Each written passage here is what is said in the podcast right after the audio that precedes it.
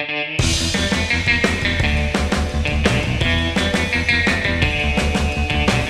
eu sou o Matheus Marcolini e seja muito bem-vindo ao Resumo News, o podcast de notícias do Resumo Eterno. Nesse podcast eu comento as notícias mais legais de passar para vocês no dia de hoje, hoje dia 31 de julho de 2020. Vamos lá! E a primeira notícia do G1: Bolsonaro fica sem máscara e provoca aglomeração no Rio Grande do Sul. Abre aspas, já estou imunizado. Fecha aspas.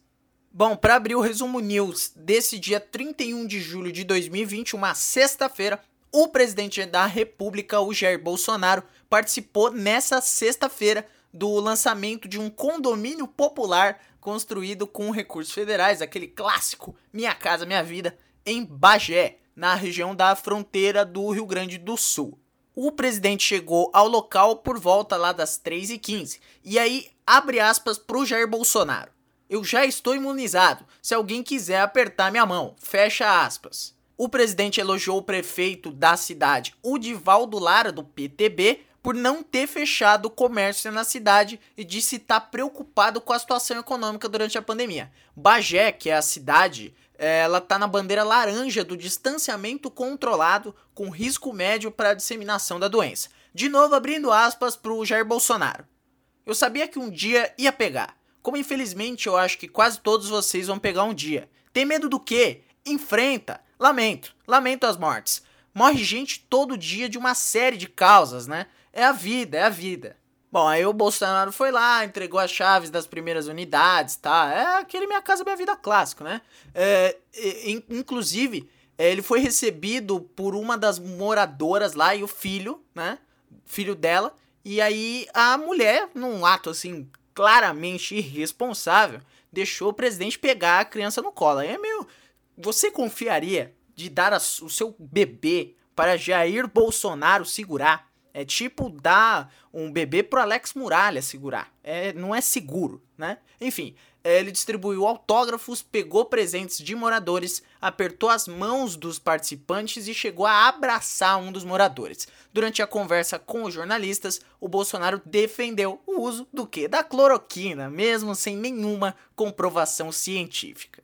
Inclusive, mais cedo, quando ele desceu do avião é, usando máscara para ir para a cidade de Bagé, ele mostrou uma caixa de remédio para as pessoas que estavam esperando ele lá, cumprimentou apertando a mão. Caixa de remédio qual? Cloroquina. Enfim, o homem é absolutamente irresponsável, não tem nenhum decoro para ser presidente da República, mas é, eu queria só fazer um esclarecimento aqui, eu não tenho nada contra Alex Muralha, eu adoro Alex Muralha, foi só uma piada, Alex Muralha, se você estiver escutando, peço desculpas, não quis lhe ofender, mas o Bolsonaro sim eu quero ofender. O Bolsonaro é um irresponsável. A próxima notícia do UOL. Einstein erra 26 testes de Covid do Red Bull para jogo com o Corinthians. Bom, essa notícia é do blog do Rodrigo Matos, jornalista do UOL, e diz que o hospital Albert Einstein, o Albert Einstein, né, eu não falei essas línguas estranhas, é, ele errou os resultados de 26 testes para coronavírus feitos com os jogadores e o staff do Red Bull Bragantino antes do jogo contra o Corinthians pelas quartas de final do Paulista que rolou ontem, né?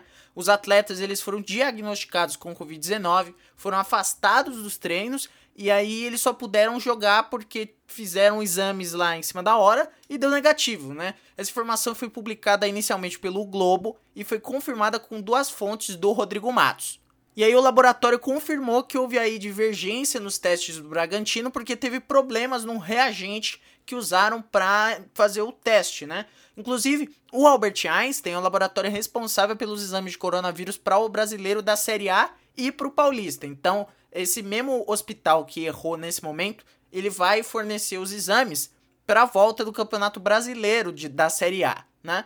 O Red Bull Bragantino uh, vem fazendo testes para o coronavírus duas vezes por semana, que é do tipo RT-PCR, que são os mais confiáveis, e além dos jogadores também estão sendo feitos exames nos membros da comissão técnica, né? O staff lá que trabalha. Cerca de 70 testes feitos no Einstein por rodada. Então, uh, em média, aí, 35 pessoas testadas. Bom, aí antes do jogo contra o Corinthians, né, foi feita uma nova rodada de exames e ao contrário das vezes anteriores, é, houve cerca de um terço dos exames positivo, é, um total de 26, né? E desses que tiveram resultado positivo, foram 13 atletas e membros de comissão técnica. Um total aí de 7 titulares que jogariam contra o Corinthians teve, analisar, eh, teve análise com um positivo para a Covid-19. Outras 13 pessoas eram do pessoal e do staff de, de estádios, né, do CT, pessoal que trabalha no clube. Então, só para explicar mais ou menos o que aconteceu. Eles testaram durante a semana, deu positivo para corona, então eles não poderiam é, é, treinar durante esse período, eles ficaram alguns dias sem treinar.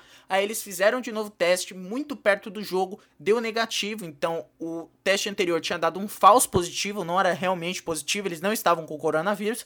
E aí acaba que é, prejudica um pouco a preparação do clube, porque os titulares não puderam treinar porque eles estavam diagnosticados com coronavírus que na verdade eles não tinham.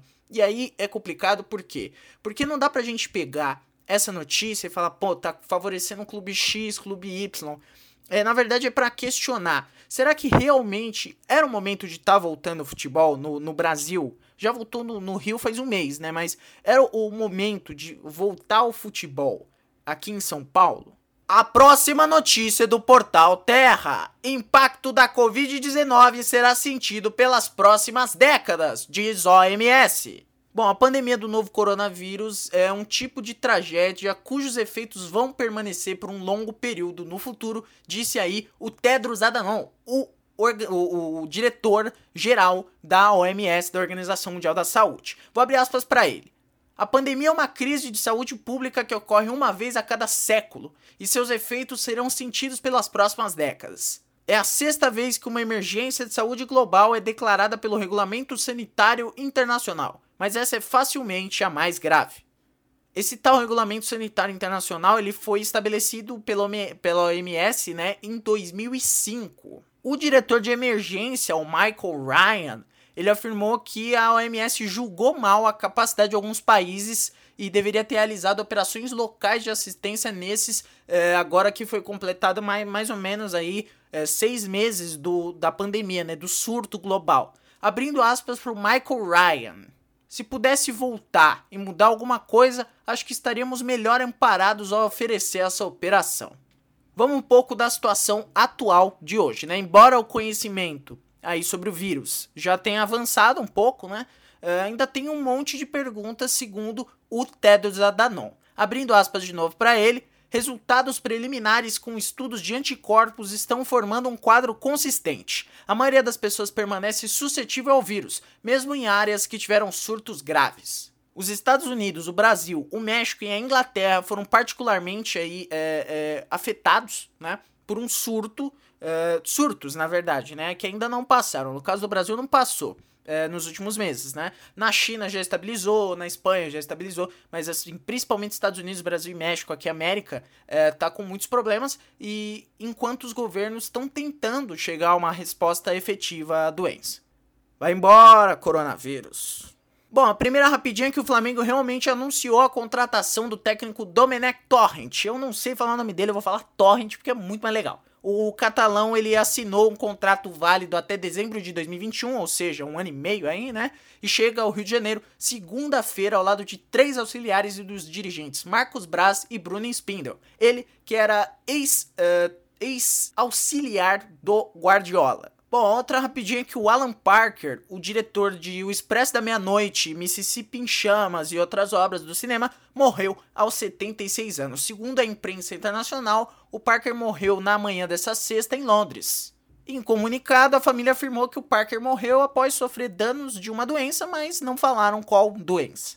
E a última rapidinha notícia mais triste da semana é que o SBT anunciou que vai deixar de exibir o Chaves e o Chapolin que, que isso aconteceu? Por, por que, que isso aconteceu, né? Basicamente, eles tinham um contrato que valia até hoje e eles não vão conseguir renovar, porque tá tendo um problema uh, por parte da Televisa, que é a, a, televisão mexicana que tem os direitos do Chaves, e da, do filho do X-Pirito, que também tem direito. Então eles não chegaram a um acordo, não vai poder passar mais Chaves no Brasil.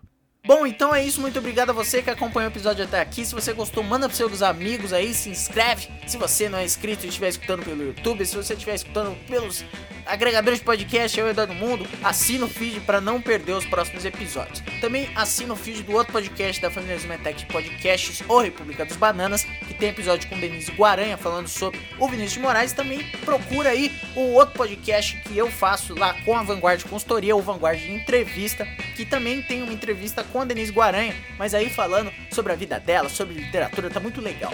É isso, eu vou ficando por aqui. Amanhã não tem episódio, domingo não tem episódio, eu volto na segunda-feira com as notícias do dia. Beijo para vocês, bom final de semana, sextou, galera. Tchau!